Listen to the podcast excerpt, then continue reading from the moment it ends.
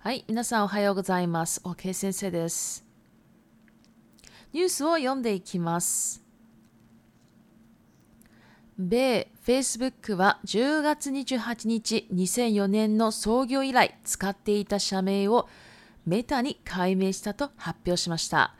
Facebook のマーク・ザッカーバーグ最高経営責任者は企業イメージを刷新し、ソーシャルメディアだけでなく、バーチャルリアリティ、仮想現実、VR や拡張現実 AR のテクノロジーやハードウェア、通信技術などの開発を進める方針を明らかにしました。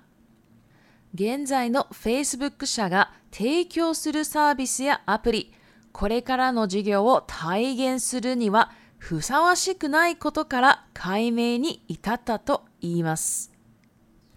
はい、では中国語に移ります。はい、大家好，我是 K 老师。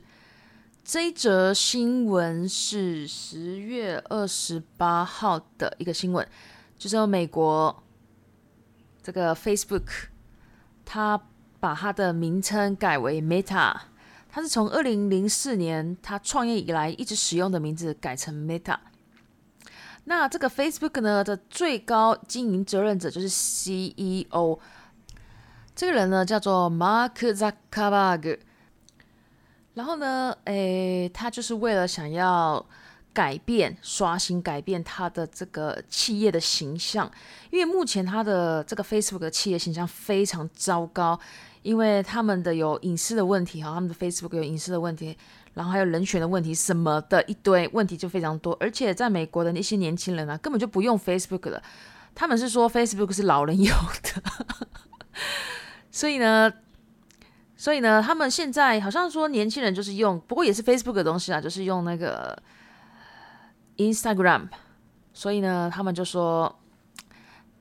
这个马克扎克巴格呢，他就觉得这样子下去不好，所以他觉得，就为了要改变他的形象啦，再来就是说，他想要在，就是致力在这个。巴切的 reality 就是 causal a g e n s 就是指 VR，还有 c a u a l a g e s 就是指 AR 的一些技术啊，跟硬体，还有通讯技术上面呢，他就觉得需要再多开发，多努力一下。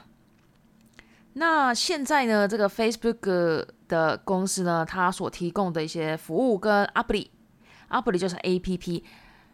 然后呢，而且之后他们要做的一些事业啊，就是说。